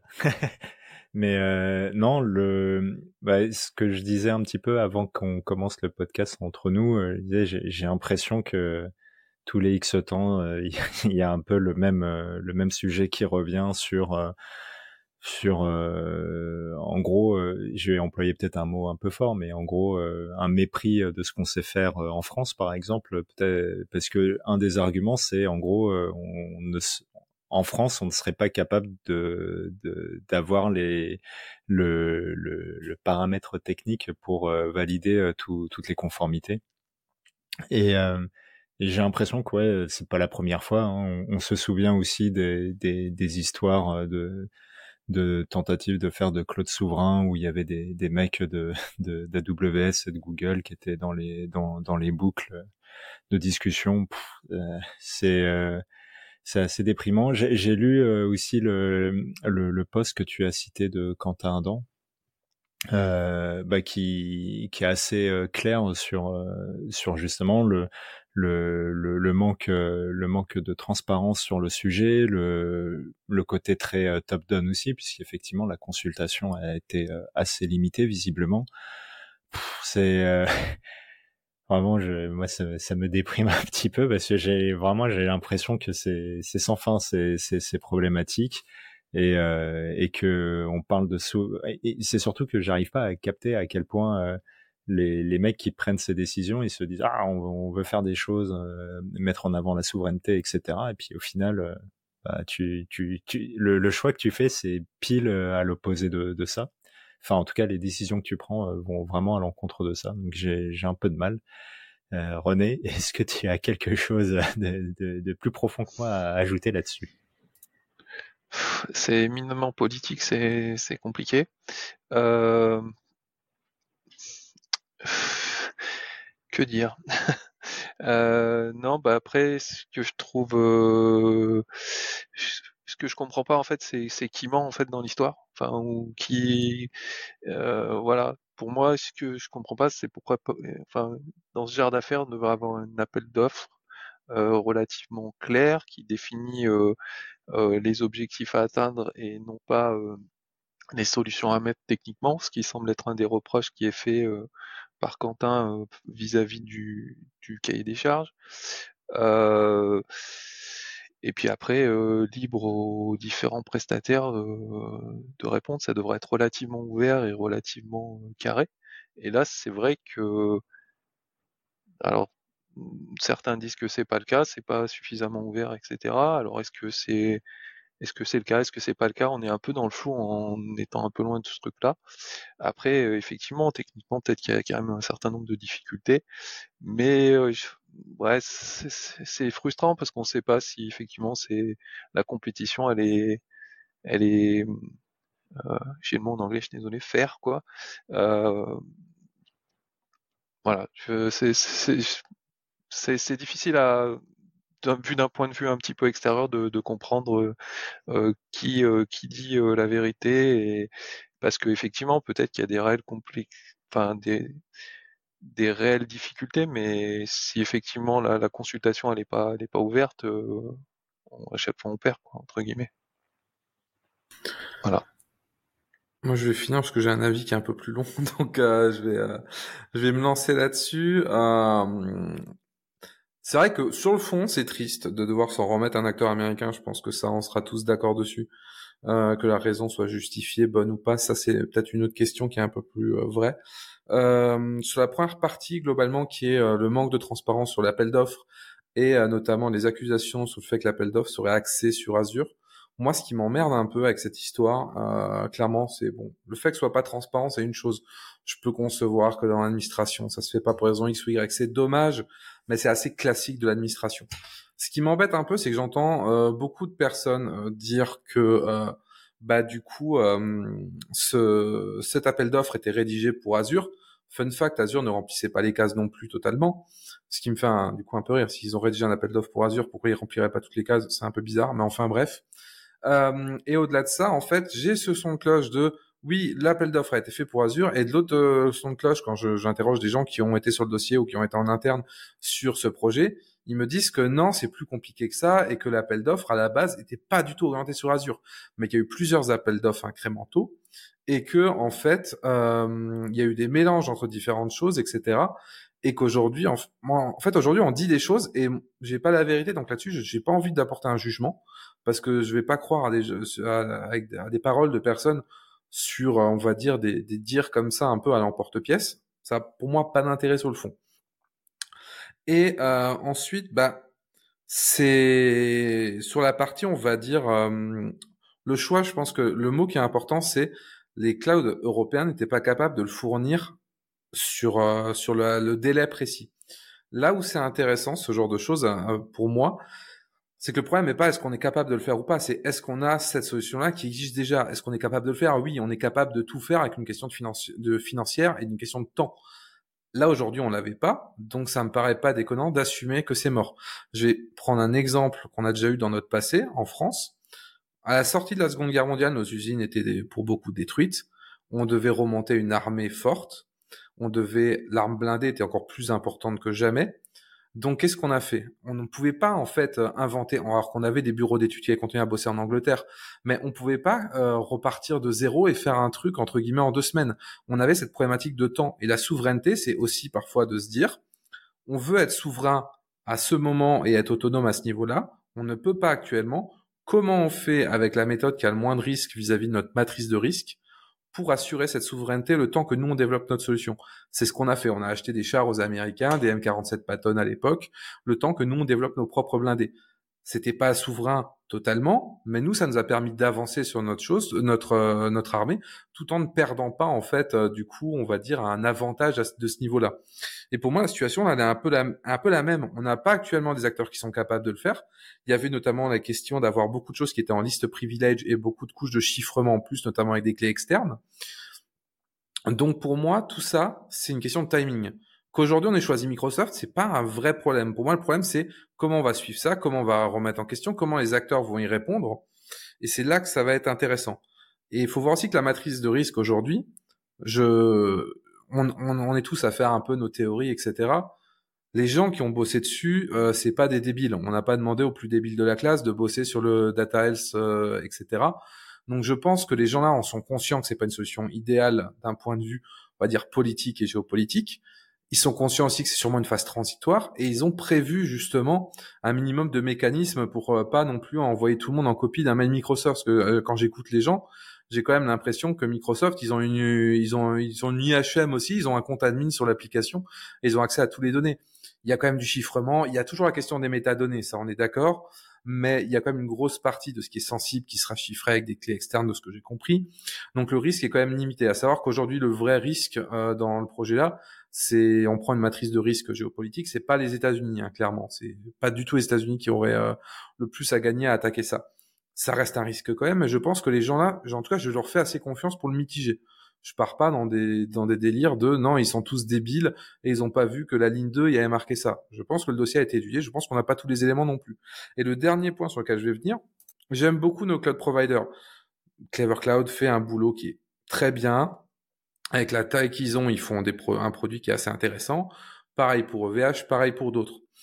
Même si OVH des trucs pourraient être plus discutables, mais euh, à un moment, il y a aussi un double discours. Il faut être honnête quand ils viennent, ils nous disent oui, on est capable d'héberger X applications, regardez, on supporte X choses euh, que, euh, que machin fait. Trois quarts du temps, quand on creuse, c'est faux.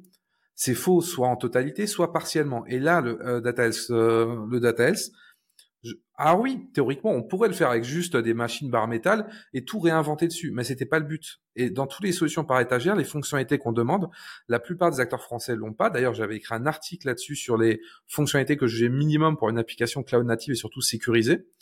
La plupart ne l'ont pas, mais moi, ce qui m'emmerde, c'est ce double discours où quand tu les vois sur les réseaux sociaux, ils ils arrêtent pas de vociférer pour expliquer qu'on les écoute pas, que leur solution elle est à la limite la parfaite et euh, que euh, on les choisit pas parce qu'on est tous des méchants à consommer que du pro-ricain.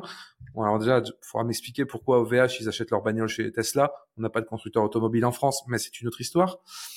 Mais enfin, tout ça pour dire que ce double discours et quand on discute avec eux en privé, ils en sont conscients qu'ils sont pas au niveau. Donc il y a une vraie euh, sur cette histoire, il y a un vrai cafarnaum, si j'ose dire, de coups politiques, de coups de com de la part des acteurs qui en font un sujet horrible. Je pense qu'il y a un vrai sujet de fond il y a des vraies choses intéressantes, notamment à prendre du, du data hub sur des questions de point de vue de sécurité, de législation et aussi de durcissement. Mais malgré ça, en fait, c'est tellement dans un brouhaha de tout et de rien et de communication plus ou moins vrai ou vérifiée que c'est pas intéressant en fait. Désolé pour mon point qui était un peu long, hein, mais euh... non, non, mais euh, du coup, je vais essayer de réagir à, à quelque chose qui euh, qui m'ont qui m'ont intéressé dans ce que tu disais.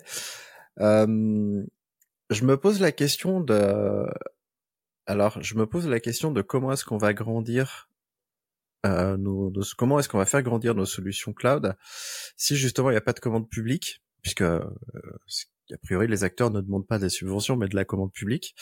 Et là, en l'occurrence, la commande publique, euh, ça fait donc le Health Data Hub, ça fait cinq ans qu'elle est chez Azure, donc ça fait cinq ans qu'elle n'est pas en France. Donc du coup, moi je me pose quand même une question, c'est comment est-ce qu'on fait pour favoriser nos acteurs locaux français ou, euh, ou, ou français ou européen, euh, si on n'injecte pas des capitaux et de la commande dedans. Ça, c'est un vrai enjeu. Alors là, pour le coup, c'est pas un enjeu de souveraineté numérique, c'est un enjeu euh, d'autonomie et, et, économique, mais c'est pas un enjeu de souveraineté numérique. Là-dessus, je me pose quand même une question. Et alors, en effet, tu soulèves le, le point de, du timing et c'est un point qui à mon avis est très intéressant et très important, c'est qu'en effet euh, il y a des enjeux d'être prêt à l'heure. Mais moi je me pose la question quand même parce que je sais que mener un projet cloud d'ampleur c'est long. Je me dis est-ce que euh, il y avait possibilité de faire les choses autrement, par partie, en faisant du multi-cloud? Euh, Est-ce que on pouvait euh, prendre des briques chez un Français, d'autres chez un, un, Allemand, et enfin certaines chez un Américain? Parce que elles n'existaient pas je, me pose ces questions-là parce que c'est l'approche DevOps, l'approche itérative où on améliore constamment les choses. Le, projet, il va pas être fini dans trois mois et il va pas être envoyé dans Azure dans trois mois. Alors, bien sûr, le S-Data Hub, il tourne déjà comme EMC, EMC2, c'est ça? EMC2, il hérite finalement de tout ça. Bien sûr que ça va aller plus vite, mais je me pose quand même ces questions-là sur euh, les choix qui sont faits et comment euh, comment est-ce qu'ils sont faits. Euh, la plupart des points euh, que tu soulèves sont sont très très justes et euh, mais je me pose ces questions-là quand même. Bah, juste pour répondre, parce que j'ai en partie, je pense, des pistes dessus. Hein. C'est pour l'investissement, je suis d'accord, faut investir dans la commande publique. Après, c'est toujours pareil. C'est à partir de quel moment ton acteur il est assez mature pour pas mettre en risque en fait ta commande publique. Tu vas pas commander à un petit acteur chez toi sous prétexte qu'il sait faire mais pas à cette échelle et qui risque de se planter et que tu risques de le foutre dans la merde aussi. En fait, il y y a ce niveau-là et c'est, c'est quelque chose qui est politiquement pas dur à faire. On a eu le cas, alors je suis désolé, je prends beaucoup d'exemples sur la souveraineté militaire parce que c'est un cas qui est quand même assez important en France. Euh, on a eu le cas notamment à l'époque quand on devait changer les fusils d'assaut de l'armée française. Une entreprise française s'était proposée, elle a été refusée euh, même avant de faire son dossier pourquoi elle n'avait pas assez de chiffre d'affaires? Parce que les matrices de risque disaient que l'entreprise n'était pas assez grosse pour assumer une telle commande. Il y avait un risque que l'entreprise ferme et en tout cas ne puisse pas en fait euh, répondre à cet appel d'offres. C'est un vrai problème qui existe depuis longtemps de ah, jusqu'où on accepte en fait qu'une entreprise française le gère même si elle est très petite par rapport aux besoins. Et ça, j'ai pas de réponse absolue. C'est une réponse qui est politique et économique. Et je pense qu'il y a des experts qui sont bien plus forts que moi en fait pour pour répondre à ça. Mais faut avoir conscience de cette problématique-là du à qui on conçoit ça. Et pour avoir vu pas mal de projets, l'État pousse quand même, notamment avec tout ce qui est SecNum Cloud, etc., sur des acteurs FR, sur des projets de plus petite ampleur, ou en tout cas où il y a des capacités, où il y aura moins de mise en péril possible. Donc je pense que ça se fait, mais on commence avec des petits projets, ce qui est une bonne chose. Et euh, pour du coup, as ton, deuxième point, euh, Merde, c'était sur quoi Sur les l'itération, le mode DevOps, tu sais. Parce qu'on est, on dit c'est un podcast DevOps, donc du coup, ouais. Euh, l'amélioration continue, tu vois, multi-cloud, etc. Ben, j'en ai discuté un peu avec des gens. Moi, j'ai, j'ai, entendu des discussions et j'ai vu des discussions vite fait avec des gens qui étaient en interne, notamment, euh, ce qui donne un point de vue assez intéressant, en fait, au-delà de, de tout ce qu'on entend euh, sur les réseaux. Et euh, au final, euh, je pense qu'un projet comme ça, comme je disais, il y a une grosse importance plus qu'on le pense en fait de la sécurité. Sauf que nous, on voit la sécurité de manière assez euh, caricaturale, notamment avec l'histoire de Microsoft. Et il faut, de ce que j'ai compris, c'est un projet qui est extrêmement compliqué, notamment d'un point de vue sécurité, avec les listes privilege euh, sur tous les niveaux, des autorisations de clés, etc. Et faire du multi-cloud, je pense que ça aurait encore ajouté tellement de risques que ça n'a pas été fait dans la V1. Euh, après, je sais pas demandé, je sais pas euh, comment c'est géré au niveau PRA, etc. Mais encore une fois, je doute pas que ça soit euh, que ça soit géré. À un moment, je, suis quand même euh, assez confiant pour qu'il y ait des gens qui sachent faire leur métier et des gens qui étaient dessus m'avaient l'air tout à fait compétents là-dessus. Je pense qu'à terme, ça va évoluer. Euh, clairement, si, un, si un jour on peut arriver sur une solution multi-cloud avec que des clouds européens, ça serait très bien. Mais oui, ça sera pas demain. Oui, tu soulèves un point qui pour moi est essentiel. Euh, tu parles de sécurité et tu parles de technicité. Euh, et, euh, et en fait, c'est en effet ce qui a été euh, dans le rapport. Et euh, moi, je j'ai aucun problème à ce qu'on dise ça. Euh, ce qui m'embête plus à titre personnel, c'est que la CNIL valide ça sur un domaine qui n'est techniquement pas le sien, puisque elle, elle va valider plutôt l'aspect légal que l'aspect technique. Tu vois ce que je veux dire? Et, du coup, moi, ça m'embête un peu cette décision de la CNIL pour tous les impacts qui pourraient euh, arriver derrière sur euh, législativement parlant. Est-ce que ça ça va pas ouvrir la voie à d'autres trucs?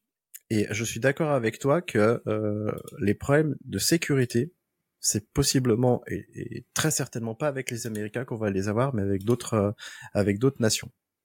j'ai une question parce que j'avoue que je l'ai pas je l'ai pas lu le rapport en fait j'ai vu tellement passer de, de brouhaha là-dessus comme j'ai dit que j'ai très vite saturé parce que euh, je préférais discuter avec les personnes individuellement de tout ça. Mmh. Je trouve que c'était beaucoup plus enrichissant. euh, mais du coup, dans ce rapport, est-ce que la CNIL elle valide l'aspect technique directement ou elle se repose sur des rapports d'autres acteurs comme euh, l'ANSI ou autres? Pour dire euh, bah, ça, ça répond en fait à nos à nos à, nos problématiques, on va dire plus high level, en tout cas plus euh, côté besoin. Bah, l'article. Alors moi, j'ai pas lu l'arrêté de la CNIL. J'ai lu l'article. Il faudrait peut-être que j'aille lire l'arrêté de la CNIL. Mais la CNIL dit bien qu'elle se base sur un rapport qui lui a été fourni par l'administration française, donc le, le, la task force que je t'ai donnée, et c'est ce rapport qui dit que techniquement euh, c'est pas abouti. Mais elle, elle ne juge pas euh, le fait législatif, elle juge le, du coup elle accepte le fait technique. Elle aurait très bien pu se contenter, alors je sais pas si elle peut, mais elle aurait très bien pu se contenter de dire bah ok, euh, nous on pense que c'est pas une bonne idée parce que ça respecte pas la législation et faites-en ce que vous voulez. Mais elle a décidé de valider ça pour trois ans donc on verra ce qui se passe dans trois ans, euh, sur un aspect technique. C'est ça ma crainte, parce que moi c'est l'aspect euh, souveraineté, euh, c'est l'aspect législatif de la souveraineté qui m'intéresse, et non pas l'aspect autonomie numérique. Ça c'est encore un autre débat que je laisse volontairement de côté, et l'aspect sécurité que tu soulèves est très important. Mais moi, mon point, en l'occurrence pour faire cette chronique, c'est l'aspect législatif, parce que c'est vrai que souvent quand on parle de souveraineté numérique, il y a l'aspect autonomie numérique euh, qui est mélangé avec l'aspect législatif. Et je, voudrais rappeler euh, ce point-là aussi. On a un peu lâché Erwan et Rodé, vous voulez peut-être euh, réintervenir dans, dans la discussion et le débat?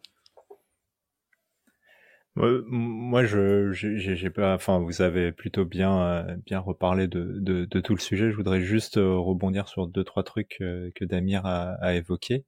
Le, je, je, dans, dans, dans, ma remarque, je remettais pas en doute le, le fait qu'il y ait des gens euh, dont c'est le métier, euh, tu vois, qui, qui prennent les décisions au mieux qu'ils peuvent. Hein. Je, j'espère en tout cas que, que, que c'est le cas. Je parlais pas forcément de toi, juste moi, t'inquiète.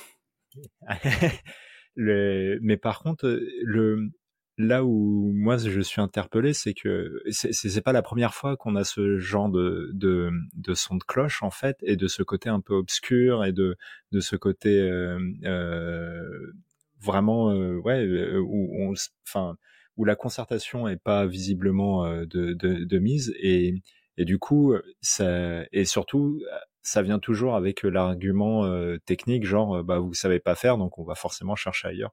Et et je, honnêtement, je connais pas tous les détails techniques, mais euh, je comprends qu'avec ce que tu évoquais, euh, que peut-être effectivement les, euh, les, les, les, providers en France, ils sont peut-être pas tous alignés sur ces sur ces sur ces requirements.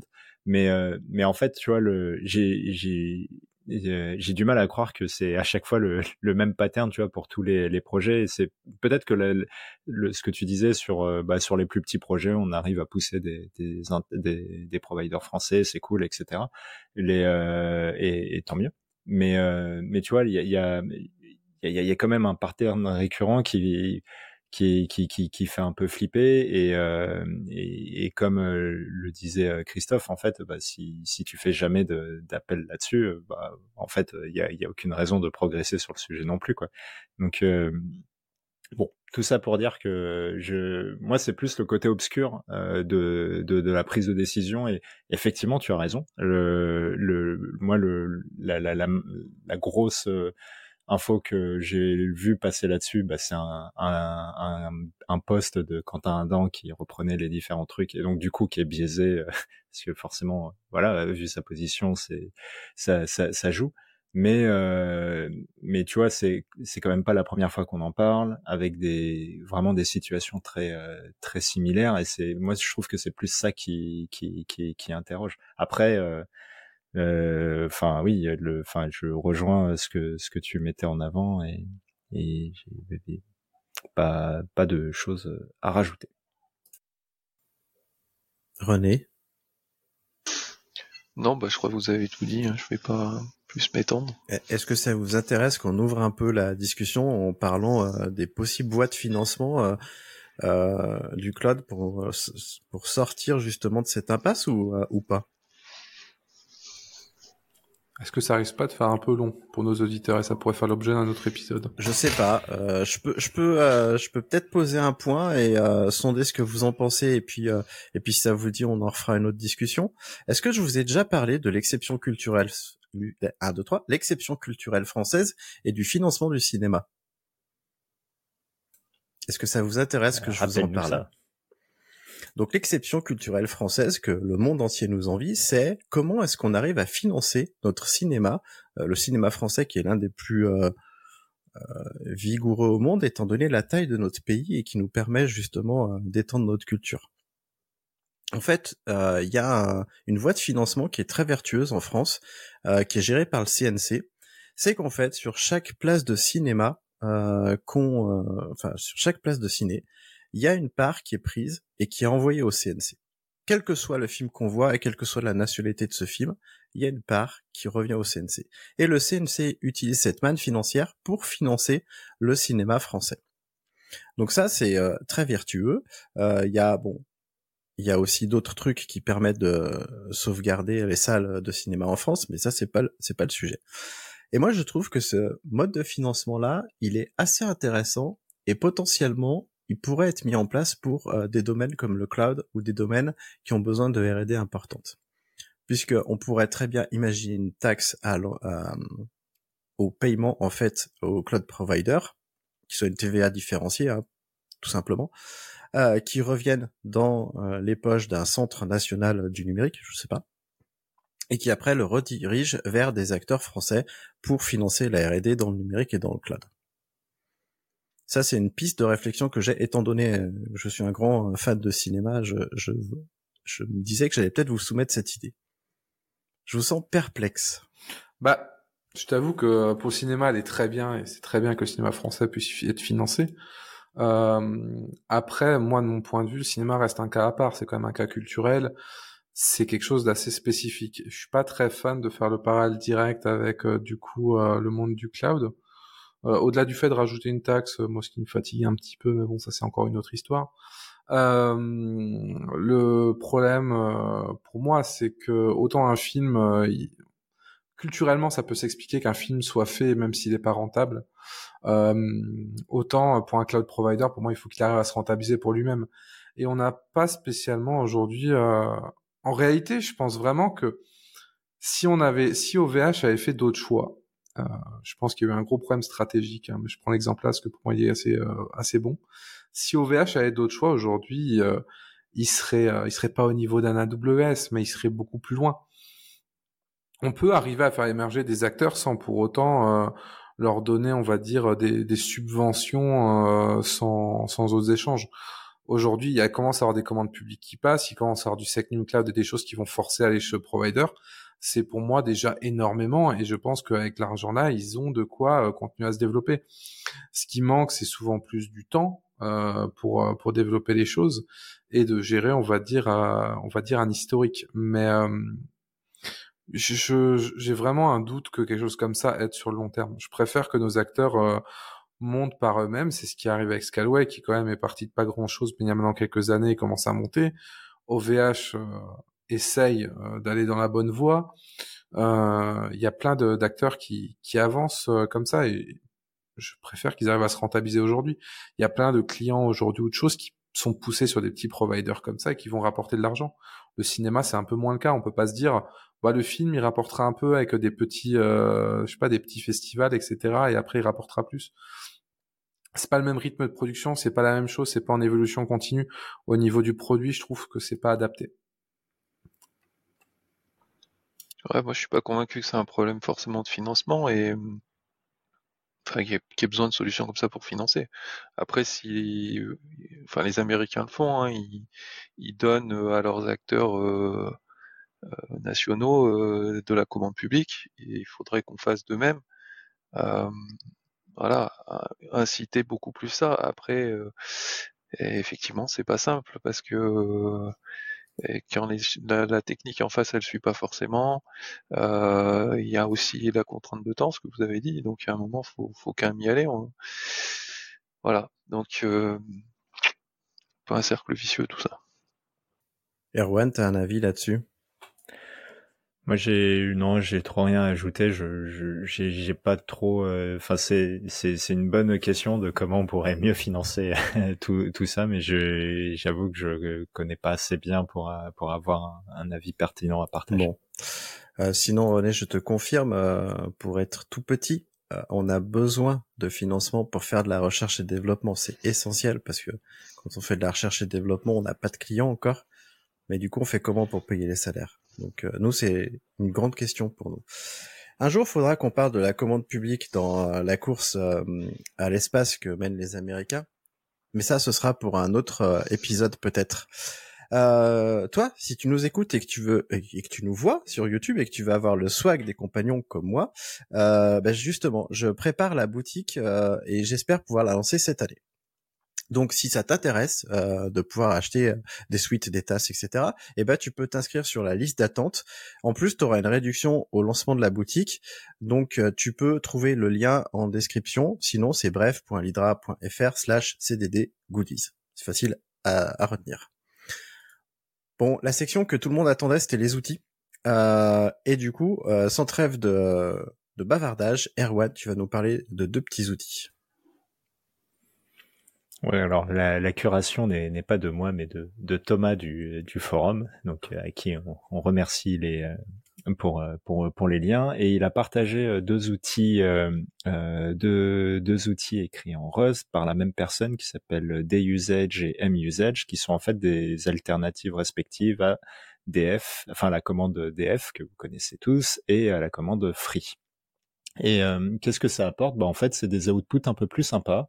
Il y a des, enfin ouais, c'est ça, un, un, un, look and feel un peu différent, des options un petit peu différentes.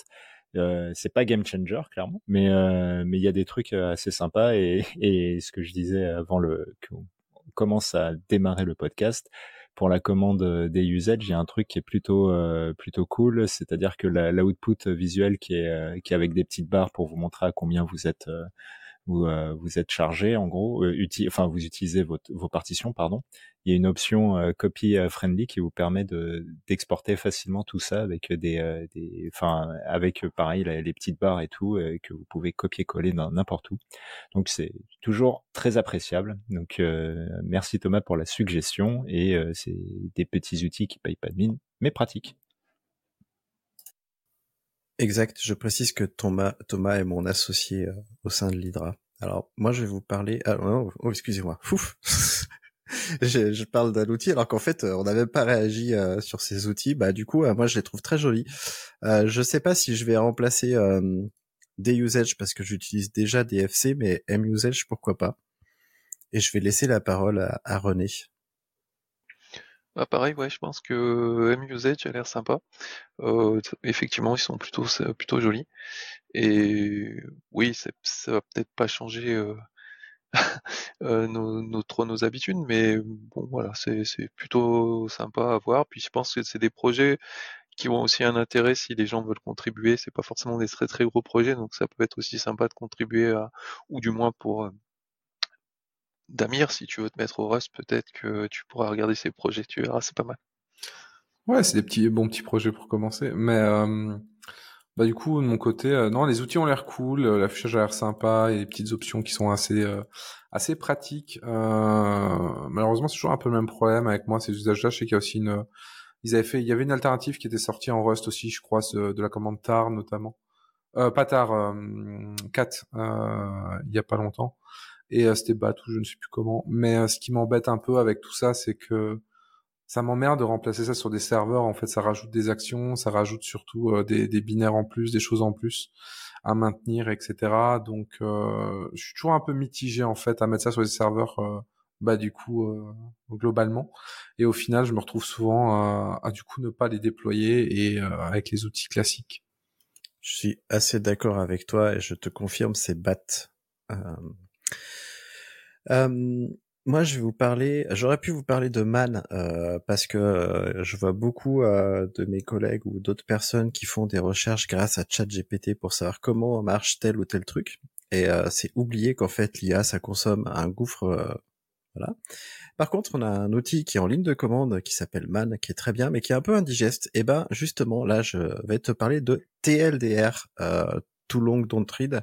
Mais TLDR, ça fournit en fait un, client et c'est aussi euh, un site internet, et ça te fournit des pages de manuels qui sont simplifiées et gérées par la communauté, mais surtout qui présentent des exemples, parce que les pages de, de manuels de Man, ça présente finalement peu d'exemples et c'est, comme je disais, assez indigeste. Ça t'explique tout ce que fait le, le truc, mais ça, ça te dit pas, ah, si tu fais telle ligne de commande, ça fait ça, et si tu fais telle ligne de commande, ça fait ça.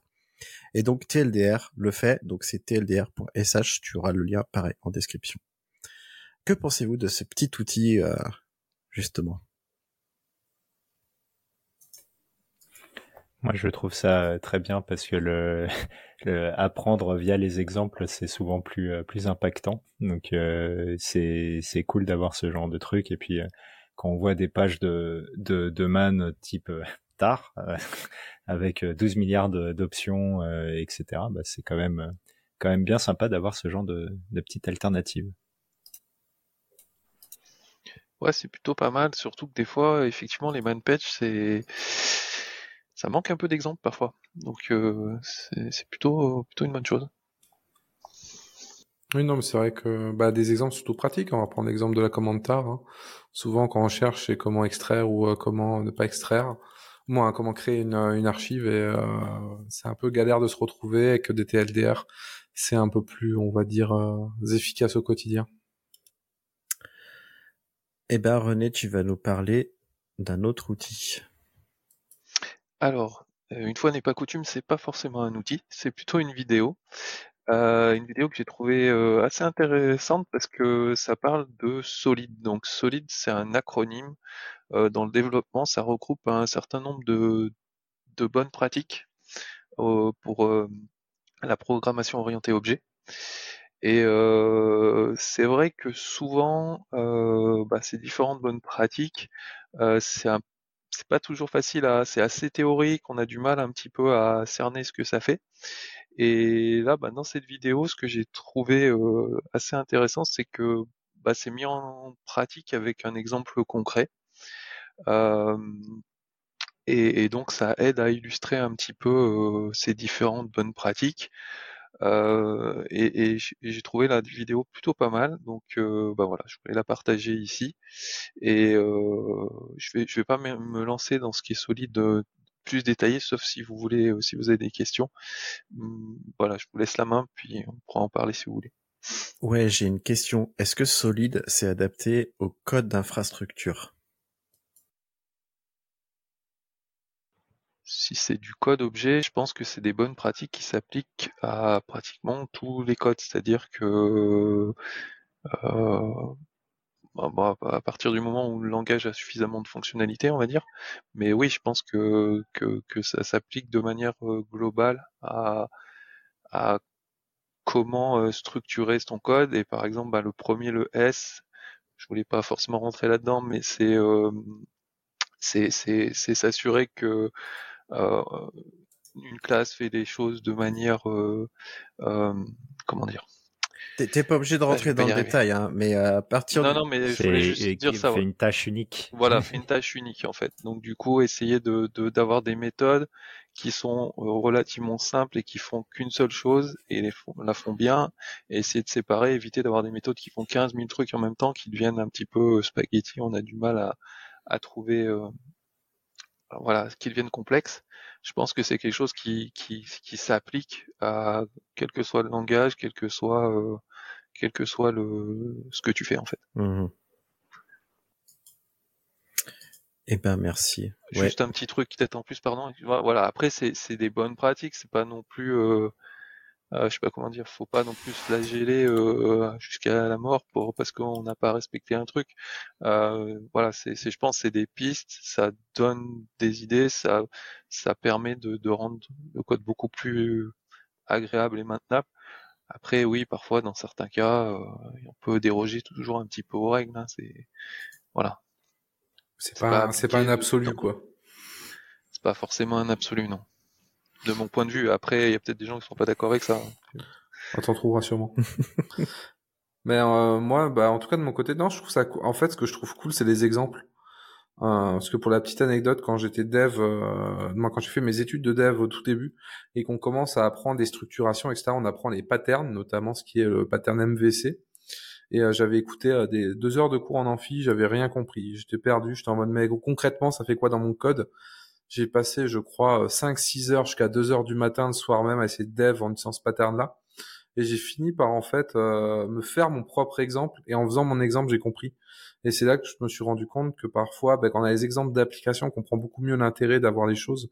Et du coup si là il le fait en vidéo euh, bah c'est nickel euh, pour pour expliquer ça. Et surtout que la personne voit concrètement à quoi ça ressemble dans du code quoi.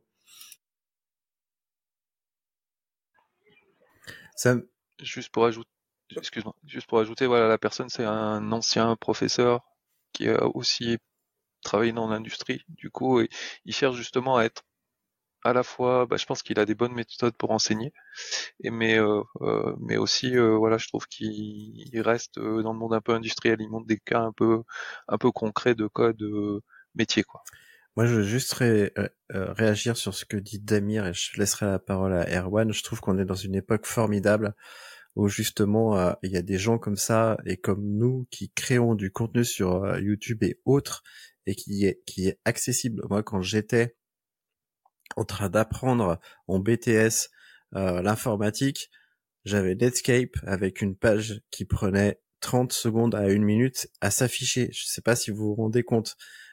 et encore, j'avais le droit à genre 10-20 minutes à la pause parce que on avait une station Sun dans la classe où j'étais qui était connectée à Internet, mais sinon euh, nulle part ailleurs j'avais accès à Internet. Et aujourd'hui, tout est accessible. C'est vraiment une période merveilleuse pour apprendre euh, des trucs complexes. Euh, parce qu'en plus des bouquins, on a des gens qui peuvent nous expliquer et qui peuvent revenir la semaine d'après réexpliquer des choses. Je trouve ça merveilleux. Bref, je je m'extasiais là-dessus et du coup je vais laisser la parole à Erwan. Ah oui, j'ai trop rien à ajouter, euh, ne, serait-ce que tous ces, effectivement, comme tu dis, tous ces créateurs de contenu euh, qui sont euh, didactiques et qui permettent de d'aider les gens à, être plus à l'aise sur un sujet, franchement, c'est cool et, et, donc on ne peut que saluer ce genre d'initiative. Je voulais juste ajouter qu'il y a plein plein de voilà la, la personne fait fait cette vidéo là, mais voilà, il y a plein d'autres vidéos sur euh, certains design patterns, sur plein de choses, enfin sur sur euh, justement du, du design d'application. Et j'ai pas tout vu, mais je pense que c'est plutôt plutôt pas mal. Merci René. Damir, c'est toi qui as le dernier outil. Ouais, on reste la tête dans le cloud euh, et le nez dans le code. Et je vais vous parler du coup d'une petite lib Python euh, pour changer, euh, qui est KR8S, du coup qui est une lib de client euh, Cube en Python. même si je fais plus trop de Python, la fois j'étais tombé dessus en voulant faire un petit truc de mon côté. Et c'est une lib en fait qui est faite pour interagir avec vos clusters Kubernetes et qui est assez que je trouve vachement clair en fait. souvent, bah, je tombe sur des libs ou euh, je vois des libs bah ça prend quand même un temps d'adaptation, de, de s'y retrouver, de retrouver ses enfants et tout, surtout quand c'est quelque chose qu'on a déjà l'habitude de manipuler euh, par d'autres outils. Et là, bah, si vous êtes habitué à kubectl, vous retrouvez bah, plein de principes, vous retrouvez plein de logiques, etc. avec les get et, tout ce qui s'ensuit. Et euh, pour le coup, c'est super bien foutu, ça marche, ça juste marche. Donc euh, si vous avez des petits besoins là-dessus, c'est toujours top. Merci, je me demande comment ça se prononce. Je, me, j'hésitais sur le prononcer Christ ou Christ. Ouais, c'est pour ça que j'ai pas pris de risque, je l'ai dit euh, d'être par C'est dur, c'est dur. Euh, j'ai pas bien saisi le cas d'usage euh, qu'on pourrait avoir par rapport à du kubectl ou, ou du ou du Helm. est-ce que c'est pour programmer des choses qui vont créer des ressources Kubernetes? Bah en fait, tu peux interagir avec ton cluster, donc tu peux lister. Imaginons euh, si tu voudrais euh, lister quelque chose de précis pour un pour un autre besoin, etc. d'un script d'audit, euh, bah tu pourrais le faire. Tu peux créer des ressources, tu peux scale du déploiement up ou down. Si jamais, imaginons tu voudrais scale en fonction de quelque chose qui est totalement externe à Cube ou autre, bah tu pourrais le faire comme ça. Tu peux vraiment faire bah, tout ce que tu peux faire avec kubectl mais en programmatique. Mmh. Donc c'est intéressant comme glue quand tu as déjà un programme qui fait quelque chose et qui doit interagir avec Cube, ce qui, euh, ce qui arrive quand même assez régulièrement au final. Surtout il, y a, il y a un exemple. Oh, excuse-moi René. Non non, c'est juste pour dire c'est c'est surtout c'est du Python.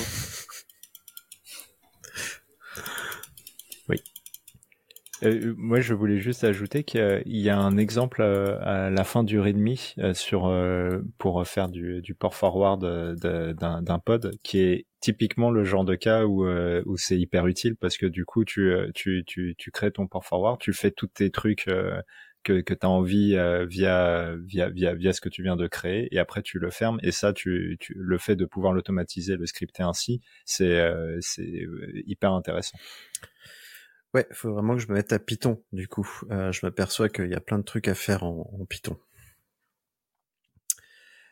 Euh, eh bien, merci. Euh, eh bien, toi qui nous écoutes, euh, si tu veux discuter, parce que c'est bien de consommer du contenu dont on a parlé, etc., mais tu peux avoir envie de discuter, que ce soit avec nous ou avec d'autres professionnels euh, de la tech et du cloud et du DevOps, eh ben tu peux rejoindre la communauté et, euh, et on a un forum sur lequel on discute, euh, puisque chez nous c'est un forum et pas un Discord ou ou un Slack, mais c'est un forum. C'est ça permet des discussions plus posées, plus profondes et et surtout mieux classées, je trouve, à titre personnel.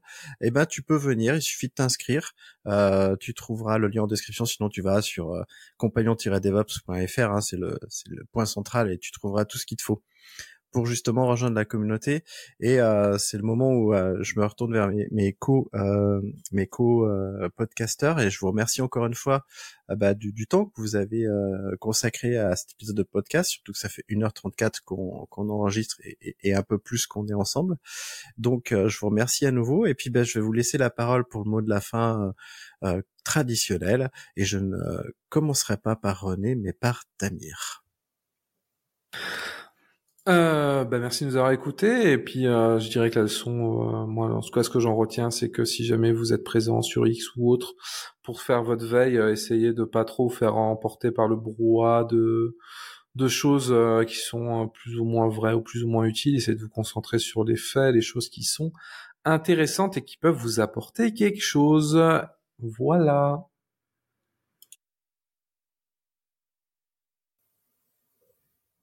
Erwan, je t'en prie. Eh ben, le mot de la fin sera tasse, enfin, ou mug, enfin, comme vous voulez. C'était cool. René, à toi le mot de la fin de la fin. Eh ben, j'espère que vous apprécierez l'épisode et je me pose la question, peut-on appliquer les principes solides au HDH Si vous avez la réponse, mettez ça en commentaire sur les compagnons du DevOps, mais ça risque d'être assez long. Merci d'avoir écouté Radio DevOps. N'oublie pas de noter l'épisode, plus la note sera élevée et plus il sera mis en avant dans les applications. Tu peux aussi le partager, ça nous aidera à le diffuser et à rendre le mouvement plus visible. Si tu as envie de discuter du mouvement, alors rejoins-nous dans la communauté des compagnons du DevOps. À bientôt La balado diffusion des compagnons du DevOps est produite par l'Hydra.